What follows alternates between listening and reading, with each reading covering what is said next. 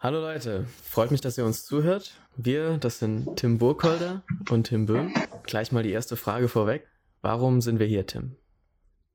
Ja, hi Tim. Schön, ähm, schön hier im Podcast zu sein. Es war erstmal eine tolle Idee von dir, hier überhaupt einen Podcast zu starten. Wir beide haben uns in einem Praktikum getroffen. Wir sind beide Lehramtsstudenten. Ich studiere Englisch und Französisch, ähm, bin extrem sportbegeistert, bin noch Coach nebenbei und wir haben beim Austausch festgestellt, dass wir ganz, ganz viele gemeinsame Interesse haben, unter anderem das Thema Lernen. Lernen klingt jetzt erstmal nach einem langweiligen Thema, ist es aber überhaupt nicht. Für mich ist Lernen eines der coolsten Hobbys überhaupt. Ähm, es ist ein extrem bereicherndes Hobby, glaube ich, und ein extrem cooler Zeitvertreib. Deswegen haben wir uns gedacht, sind wir direkt qualifiziert genug, einen Podcast zu starten. Und ähm, ja, Timmy, es war deine Idee und ich freue mich wirklich, wirklich, wirklich mit dir über, über das Lernen zu quatschen. Ich freue mich auch sehr darauf. Ähm, wir sind beide auch begeisterte Podcast-Hörer, weil man das einfach auch super gut nebenbei machen kann, beim Sport, auch beim Lernen. Ähm, und da kam mir die Idee, nachdem wir uns da echt gut verstanden haben und so auf einer Wellenlänge irgendwie über diese Themen gesprochen haben, vielleicht können wir das auch mit anderen teilen. Und es macht einfach Spaß, uns darüber zu reden, sodass wir das wie zusammen machen wollen. Genau, eigentlich ist es ein super egoistischer Grund. Wir brauchen nur jemanden zum Reden. Ja, eigentlich schon. Aber wenn wir damit dann trotzdem irgendwie andere Leute noch unterhalten können, dann gewinnen alle. Absolut. Sharing is caring. Genau. Jetzt haben wir ja im Moment die besondere Situation, dass wir alle irgendwie im Homeoffice sind. Eigentlich wollten wir das Ganze irgendwie zusammen am selben Ort machen. Jetzt müssen wir das erstmal so starten. Aber die Situation ist ja dann auch eine Chance, sich stärker mit sowas auseinanderzusetzen, weil jetzt gerade viele irgendwie selbstständig zu Hause arbeiten müssen, selbstständig lernen müssen. Und wir wollen da jetzt erstmal kein stundenlanges Gespräch über die verschiedensten Methoden führen, wie man lernt oder solche Dinge, sondern mehr erstmal über eigene Erfahrungen und so ein Ansatz, wie man mit, mit Enthusiasmus und mit Spaß wie an das Lernen kommen kann. Weil das ist schon mal vielleicht das Fazit vorweg, irgendwie so die wichtigste Grundlage. Absolut. Ähm, ich glaube, Lernen ist, das, das Thema Lernen ist leider schon teilweise negativ konnotiert für viele, viele Schüler und auch gerade im Hinblick für unseren späteren Job gilt es für uns irgendwie dieses Image umzudrehen und den Spieß umzudrehen, weil, wie schon gesagt, Lernen ist extrem ist ein extrem bereicherndes Hobby. Es hat mir schon so viel Spaß in meinem ganzen Leben verschafft. Ich habe mich mit verschiedenen Sportarten, Handball und Basketball auseinandergesetzt, das von der Pike auf irgendwie gelernt. Ähm, verschiedene Sprachen haben wir beide gelernt. Timmy hat beispielsweise Japanisch von der Pike auf im Ausland gelernt. Unfassbar interessant. Und für uns ist es dann auch eine ganz tolle Sache, mal von außen auf diesen Lernprozess draufzuschauen und diesen, diesen Meta-Lernskill zu abstrahieren und dann auf weitere Lernprozesse zu übertragen. Ganz richtig. Du hast schon gesagt, Lernen ist irgendwie negativ behaftet. Gerade in Bezug auf Schule. Und das ist echt was, was vielen Schülern, glaube ich, das Leben schwer macht und auch uns als Lehrern. Dabei sollte man es irgendwie erstmal klar machen, dass das was ganz Positives ist. Zumal auch alles, was man macht, wie du schon gesagt hast, Sport, irgendeine Sprache lernen, die man für sich selbst braucht, weil man gerade in einer Situation ist, wo das notwendig ist, das ist alles Lernen. Ja, Lernen geht weit über das, was man in der Schule macht, hinaus. Viele Sachen, die man im, im privaten Bereich lernt, tut man ja auch mit, mit Überzeugung und mit Spaß. Und von diesem Ansatz her, wenn man an alles, was man so lernt, damit rangeht, kann man, glaube ich, viel effizienter und erfolgreicher in den meisten Sachen sein und gleichzeitig dabei noch glücklich. Absolut, absolut. Ich glaube, ein ganz, ganz wichtiges Wort ist hier das Wort Interesse. Ich glaube, Interesse, letztens ein schönes Zitat gelesen, weiß nicht mehr von wem, nach der Folge nachschauen, ähm, der meinte, Interest can't be forced. Und das ist, das ist, das ist ganz toll und das ist einfach ganz richtig. Entweder ist Interesse da für irgendwas oder, oder etwa nicht. Das ist einerseits sehr, sehr, sehr, sehr positiv, ähm, aber auf der anderen Seite auch irgendwie ja, bedauerlich, weil in vielen Schulen ist es tagtäglich so, dass Schüler gezwungen sind, Inhalte zu lernen, für die sie sich gar nicht interessieren und sich in, ja, auf gut Deutsch gesagt, einen Dreck um die Inhalte scheren. Und das ist, das ist sehr, sehr schade. Auf der anderen Seite ist das eine Riesenchance für uns als zukünftige, zukünftige Lehrkräfte, Inhalte interessant aufzubereiten, vielleicht auch die Schüler dort abzuholen, wo sie sind, wo sie leben, mit Inhalten aus ihrem Leben. Ähm, und dort, ich weiß jetzt gar nicht mehr, wie ich den Satz angefangen habe, aber dort einfach die Schüler, dort Interesse auf Seiten der Schüler zu wecken. Ja. Jetzt steht dieses Zitat aber dann doch irgendwie krass im Kontrast dazu, was du jetzt zuletzt gesagt hast. Auf der einen Seite, ja, you can't force interest, aber dann müssen wir irgendwie trotzdem schaffen, die Schüler zu interessieren an Themen und motiv zu motivieren, da an der Schule am Lernen teilzunehmen. Und das ist, glaube ich, ähm, ein ganz schwerer Part aus der Lehrerperspektive, aber eben genauso aus der Schülerperspektive. Eine Idee oder eine Sache, die mir bei solchen Dingen, die ich eigentlich nicht unbedingt lernen will oder mehr oder weniger gezwungen lernen muss, ähm, um da einen guten Einstieg zu finden, ist vielleicht Motivation mitnehmen aus einem anderen Bereich, aus dem man gerade kommt. Äh, was ich damit meine, ist, wenn man etwas macht, was man gerne mag, bekommt man ja aus sich heraus das Interesse damit weiterzumachen. Und man fühlt sich direkt, wenn man das tut, völlig fokussiert auf das Thema, wo man mit sich gerade beschäftigt. Sei das jetzt Sport oder etwas anderes, was man gerne macht. Ja, man kommt sozusagen direkt in eine Zone, wo man völlig mit der Aktivität irgendwie beschäftigt ist. Und man kann das beobachten bei sich selbst, wenn man darauf achtet, wie das passiert. Ja? Bei mir zum Beispiel ist das so, wenn ich über irgendwas nachdenken muss, aber nicht so wirklich ins Nachdenken reinkomme, habe ich über, über die Jahre echt gelernt, dass, naja, wenn ich laufen gehe, bin ich echt fokussiert und sehr konzentriert im Nachdenken. Und immer wenn ich irgendwie gedanklich jetzt so bei einem Thema hänge, beobachte ich mich, dass ich da nicht weiterkomme. Und wenn, wenn ich das realisiere, dann mhm. ist meine erste Handlung, naja, okay, jetzt versuche ich doch mal mich zu bewegen Entweder mhm. gehe ich dann herum oder versuche echt ein paar mehr Zeit zu nehmen, um laufen zu gehen, weil ich dann weiß, da bekomme ich den Fokus, den ich brauche für eine mhm. Arbeit, wo ich jetzt gerade nicht so Interesse dran habe. Ja, ja. Ja, sehr, sehr interessant, mir, was du beschrieben hast.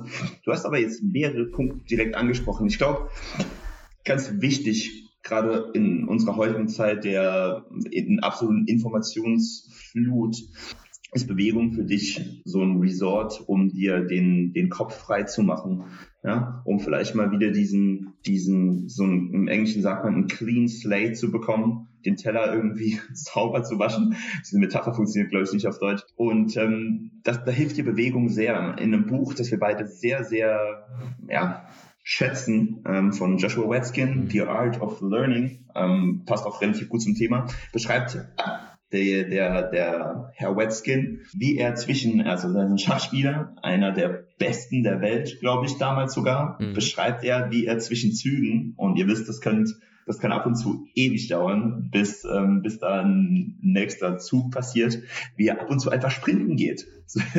und das, das klingt zwar super bizarr, aber es hilft absolut, sich wieder zu konzentrieren. Also für uns als kleiner Takeaway ab und zu mal Pausen machen beim Lernen, sich wirklich bewegen und versuchen vielleicht Bewegung tatsächlich irgendwie in den Alltag zu integrieren sei es mit Spazierengehen, sei es mit Sprinten, sei es mit Push-ups im Homeoffice. Da gibt es unzählige Möglichkeiten, da sind eure, ist eurer Kreativität auch keine Grenzen gesetzt. Der nächste Punkt, der interessant ist, den du angesprochen hast, war dieses absolute Fokussiertsein. Und das ist, glaube ich, das heutige Thema, da sind wir im, im Herz unseres Themas, das ist dieser Flow-Zustand, der wissenschaftlich auch extrem gut dokumentiert ist. Gibt es unendlich viele Studien mit, mittlerweile dazu und entdeckt wurde der von dem, boah, ja, setze mich jetzt nicht fest auf die Nationalität, ich glaube tschechischen Wissenschaftler Mihaly Csikszentmihalyi, absolut gebutschert den Namen, weil der unfassbar schwer ist auszusprechen. Der hat aber als ersten diesen Flow-Zustand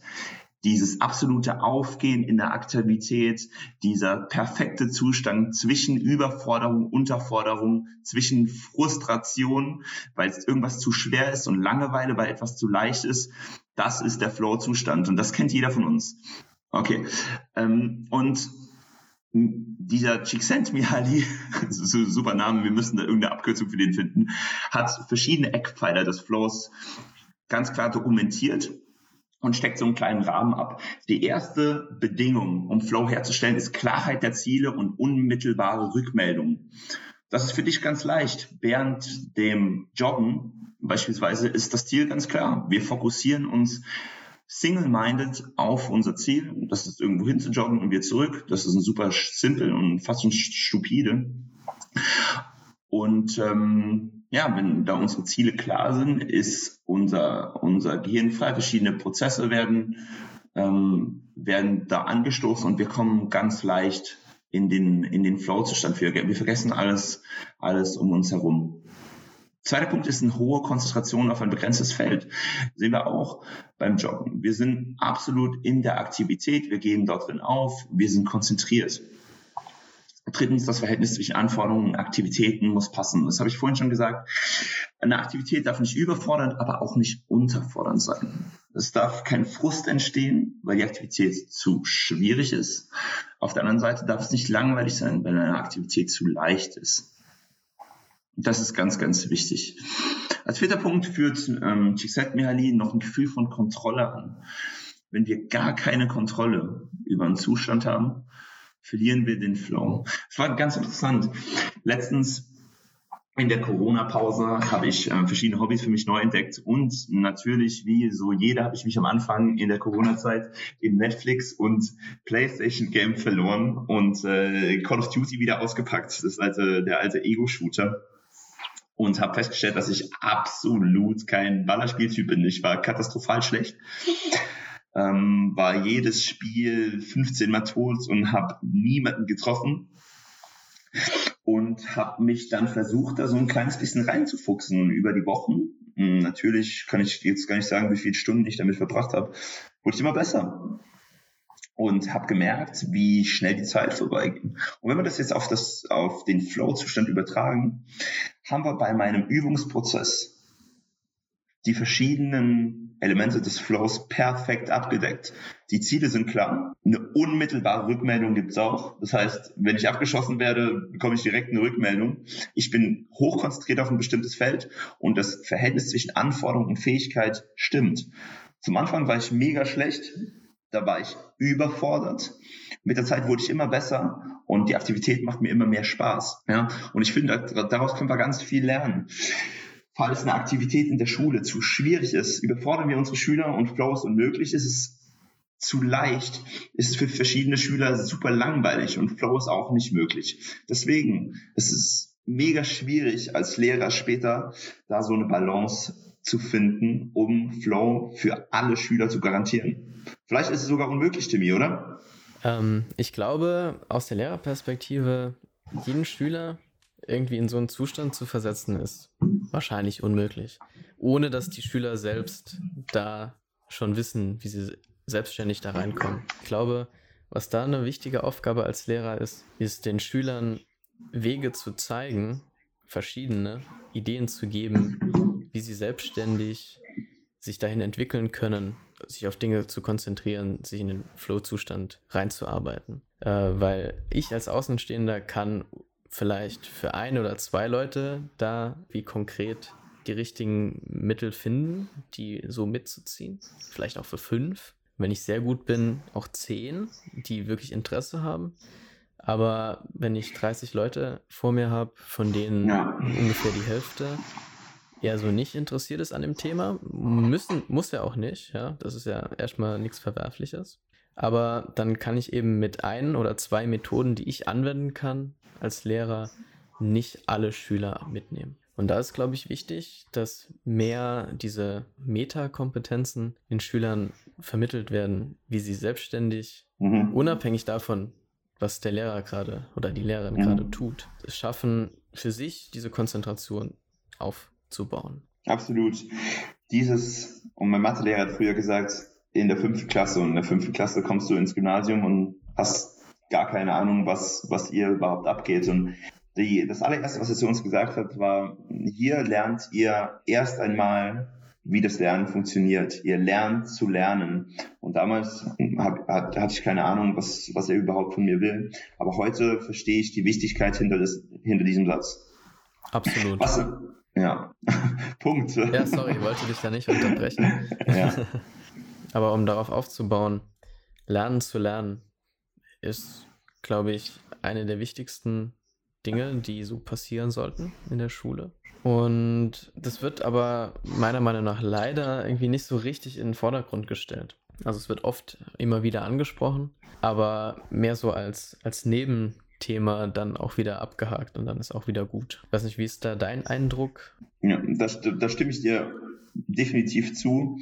Ich glaube, auf der anderen Seite haben wir es schon angesprochen, dass die Anforderungen an Lehrer unfassbar hoch sind mittlerweile. Wir haben 30 Schüler und jeden Schüler dort abzuholen, wo er eben gerade steht oder sie, ist schier unmöglich. Was wir aber tun können, ist den Schülern diesen Meta-Skill an die Hand zu geben. Und für mich am besten ist es, glaube ich, immer, das mit persönlichen Beispielen irgendwie zu belegen. Mein Englisch-Lernprozess war so, ich habe damals Englisch gelernt, weil ich extrem interessiert an Sportwissenschaft war. Also extrem komisches Hobby so für einen 14-Jährigen damals. Mhm. Habe ich mir unendlich viele Research-Artikel reingezogen und dabei einfach Englisch gelernt. Ich habe da keine Vokabeln nachgeschlagen, teilweise schon, weil da extrem schwieriges Vokabular war.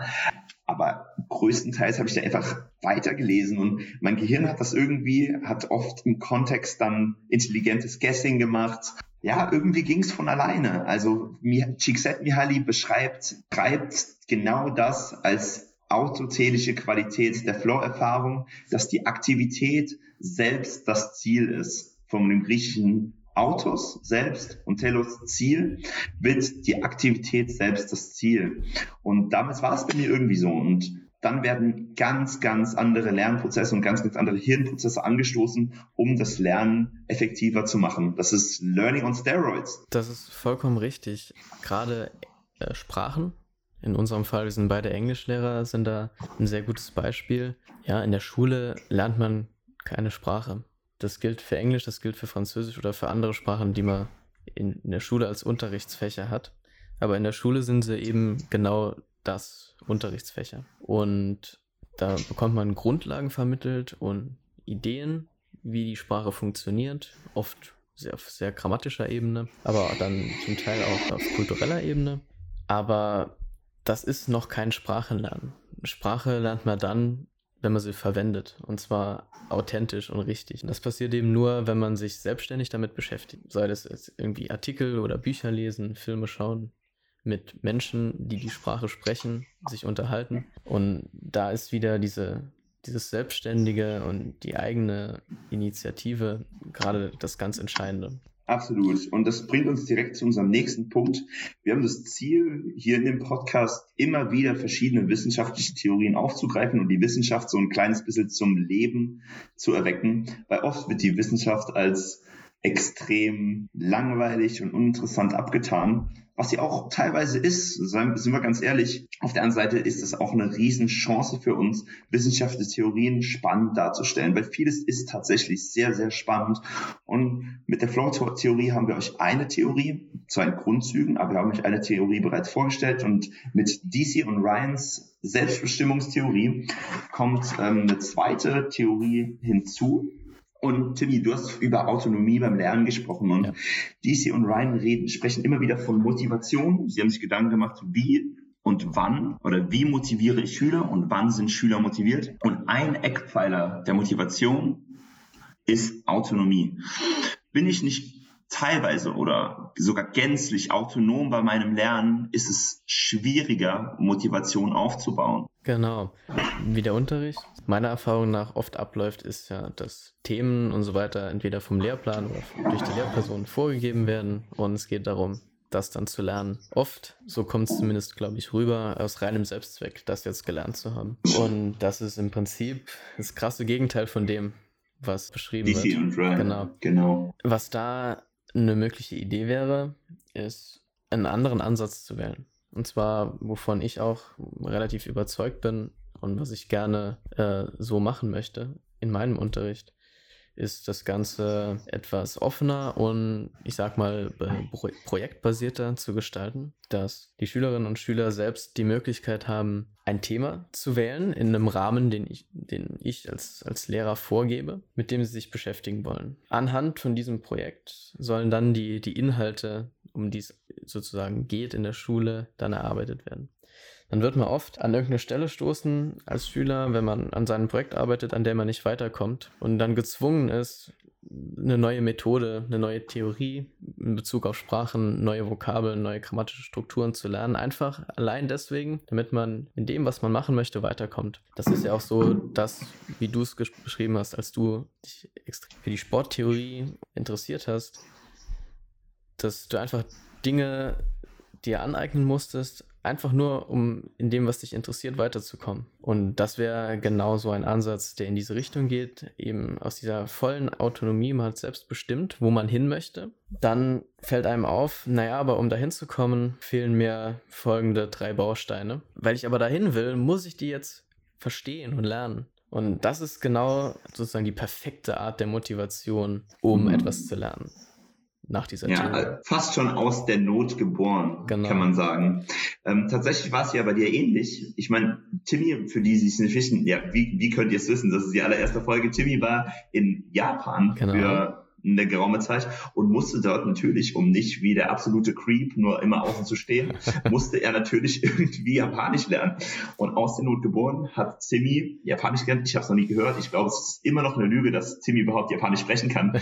Aber Timmy hat anscheinend es geschafft, Japanisch zu lernen und ähm, hat dann auch später eine Freundin in äh, Japan gefunden. Und das geht schwer, ohne mit der Frau zu reden.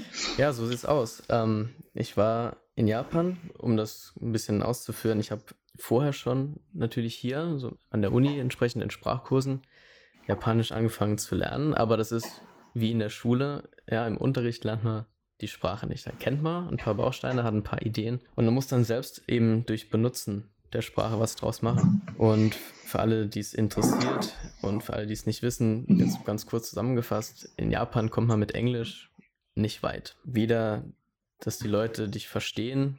Selbst in Tokio ist es eher unwahrscheinlich, dass jemand dich versteht, wenn du mit ihm Englisch redest. Äh, und noch seltener kann er dir oder sie auf Englisch antworten, sodass du es verstehst. Ähm, sodass man gezwungen ist, ja, wenn man da ist und sich wirklich außerhalb der Touristenspots irgendwie aufhalten möchte, äh, ist man einfach gezwungen, sich mit den Leuten unterhalten zu können auf Japanisch. Und wenn man da so eine gewisse Grundlage hat, die man aus der Schule oder von der Uni her haben kann, dann geht es auch sehr leicht, mit dem notwendigen Interesse natürlich, äh, darauf aufzubauen. Und dann die, die Skills, die man braucht, sich schnell selbstständig anzueignen. Also die Grundlagen, die man so vermittelt bekommt, die reichen oft natürlich nicht. Dafür sind die aber auch nicht da. Ja? Die sind dafür da, dass man, wenn man es denn dann braucht, selbstständig darauf aufbauen kann und dass man nicht vollkommen leer irgendwie da steht und gar nicht weiß, was auf einen zukommt, dass man eben ja, eine Basis hat, auf die man aufbauen kann und dann sehr schnell mit, mit der eigenen Anstrengung eben weiterkommt. Genau, und für mich war das dann eben so, dass ich halt äh, da ein Praktikum gemacht habe, äh, auch Englisch unterrichtet habe an der Schule, aber trotzdem musste ich mich außerhalb dann mit den Leuten unterhalten und musste so eben schnell auf dem kleinen Wissen, das ich vorher an, mir angeeignet hatte, eben aufbauen und alles nach und nach lernen eben wenn man, wenn, wenn man das jetzt abstrahiert, könnte man, könnte man das eventuell so in unseren Metaskill lernen oder, oder so übertragen, dass man sich imaginäre Deadlines setzt für ein bestimmtes Projekt. Ich glaube, ich glaube, Deadlines sind nicht immer hilfreich, aber teilweise kreieren die den nötigen Druck, um Kreativität ja, anzusporen oder Kreativität auszulösen. Weiß nicht, ich bin nicht so der Deadline-Typ. Ähm, weiß nicht, wie ist es bei dir? Ähm, das ist ein, ein, sehr guter Hinweis. Äh, ich bin auch nicht so der Deadline-Typ, aber ich habe da für mich selbst eine Methode gefunden, wie ich das dasselbe Prinzip eigentlich benutzen kann, es aber für mich besser funktioniert. Und das ist auch ein Prinzip, das habe ich nicht erfunden. Ich weiß nur gerade nicht, von wem es ist, aber es ist mir auch eingefallen äh, auf, aufgrund dieses Deadline-Prinzips und habe es dann irgendwann mal nachgeschlagen. Und zwar mache ich das Ganze so goal-basiert. Ähm, ich setze mir keine Deadlines, sondern ich setze mir Ziele. Und es ist exakt dasselbe. Es ist einfach nur ein positiv besetzter Begriff, der das Ganze für mich wesentlich besser macht. Ja, anstatt ich sage mhm. nicht, okay, ich muss eine Hausarbeit schreiben bis zum 23. Mhm. April, sondern mein Ziel ist, dass ich am 22. April die Hausarbeit fertig habe. Und damit komme ich sehr gut zurecht. Also ich setze mir das ist schön. Ja, an, anstatt To-Do-Listen habe ich Listen mit Zielen, die ich zu gewissen Zeitpunkten erreichen will. Mhm. Und das ist so mein Approach, wie ich Zeitmanagement betreibe. Bevor wir da ja. jetzt zu viel anfangen, das ist, glaube ich, nochmal ein Thema für eine andere Folge, aber das ist genau so mein Ansatz. Und auch genau aus dem Grund, weil ich mit dem, mit dem Druck, in Anführungszeichen, von, von Deadlines nicht so richtig zufrieden bin und mit selbstgesetzten Deadlines auch nicht so ernsthaft umgegangen bin, habe ich das so ein bisschen mhm. umgedreht. Wie ist denn das bei ja, dir? Ja, ein Punkt, den ich ja gerade machen wollte, weil wir gerade über Autonomie auch gesprochen haben. Ich glaube, dass der, der Begriff Deadline und dein Begriff Ziel sind beide in ganz, ganz, ganz enger Verbindung mit, mit, der, mit der Autonomie. Ich glaube, eine Deadline kreiert für uns unterbewusst das Gefühl, dass wir nicht mehr autonom sind. Mhm. Und das Wort Ziel beinhaltet für mich ähnlich wie das Wort Projekt, irgendwie ein Prozess, den ich selbst, wo ich mir selbst die Zeit einteilen kann, um später an mein Ziel zu kommen. Also das, der Begriff, wie du schon gesagt hast, ist viel positiver behaftet und das ist, ich finde es ganz toll, wie du das gerade ausgeführt hast. Super. Genau. Also im Prinzip ist es einfach dasselbe, ne? Ob ich sage, morgen ist die Deadline oder mein Ziel ist, morgen fertig zu sein. Das Ergebnis ist eigentlich exakt das gleiche. Ja. Aber ja, Psychologie existiert. Die menschliche Psyche ist echt kompliziert und anstrengend. Absolut. Und ja, für mich, wenn man es irgendwie auch wieder negativ formulieren will, kann ich mich sehr gut selbst damit austricksen. Wenn ich das so positiv formuliere, ähm, könnte man sagen, das motiviert mich extrem stark, das zu tun. Ne? Das sind immer zwei Seiten von einer Medaille. Und das heißt auch nicht, dass das für jeden was ist, ja dass generell all diese Sachen, über die wir so reden, das sind jetzt persönliche Ideen oder Sachen, die wir gelesen haben, die irgendwie allgemein als Theorien gelten. Das heißt aber nicht, dass das für jeden was ist. Und da muss man echt viel ausprobieren und sich selbst auch kennenlernen, was einem da was bringt. Ja, viele Leute arbeiten sehr gut mit Deadlines und ich zum Beispiel nicht und Tim auch nicht. Ich auch nicht. Ganz, ganz wichtig irgendwie als, ja, als, als, als große Lesson auch von dieser Folge und auch als als Ziel der Folge ist, den, den Leuten zu vermitteln, dass der Lernprozess angenehm sein kann und dass wir, wenn wir das schaffen, uns für ein bestimmtes, ja, ein bestimmtes Themenfeld zu begeistern, irgendwie innere Begeisterung zu wecken, fast alles irgendwie enjoyable und schön sein kann. Letztens musste ich eine Hausarbeit über, über Shakespeare schreiben und ich bin absolut nicht der Literaturtyp. Ich mache viel lieber Sprachwissenschaft, ähm, aber musste da irgendwie durch, weil es eben Teil des Studiums war. Und dann habe ich mir gedacht, okay, Tim, dann du machst immer so schlau, dann, dann such dir doch ein Thema, das dir gefällt bei Shakespeare. Und dann, dann, ich bin sehr an Psychologie interessiert und dann bin ich auf das Thema Madness in Shakespeare gestoßen. Und Madness ist ein psychologisches Thema, nur eben in diesen Shakespeare-Kontext eingebettet. Und glaub mir, das Schreiben der Hausarbeit war unfassbar cool. Ich habe mega viel gelernt über G wie, wie eng Genius und Madman zusammenhängen. Wären wieder ein Thema für eine ganz andere Folge, aber es war unfassbar bereichernd und ja, hoffe natürlich auch, dass es eine gute Note gibt und dass das äh, nicht nur mir Spaß gemacht hat. Wie gesagt, also jeder Lernprozess kann irgendwie enjoyable sein, wenn man das enjoyable macht. Fast jeder. Das ist echt eine wichtige Message und ich glaube, das können wir auch so als, als Takeaway-Message für die Folge nehmen. Man kann sich nicht für alles interessieren. Das ist einfach so. Das muss auch nicht sein. Aber oft ist man gezwungen, eben was zu, zu lernen, was zu tun, was man nicht möchte, in der Schule, in der, im, im Arbeitsleben, überall. Ideal wäre, wenn man für alles irgendwie krass viel Motivation aufbringen kann. Das geht jetzt aber nicht immer aus sich heraus und ganz oder ganz im Sinne von dem, was du gesagt hast. Sucht euch in dem, was ihr machen müsst und eigentlich nicht machen wollt, den Teilbereich raus, den ihr interessant findet und macht den besonders gut. Und das ist ein, ein, echt guter Weg, um für dann das größere Thema ein gewisses Interesse zu entwickeln. Ja, schön. Das ist doch ein schönes Fazit für diese, für diese erste Folge.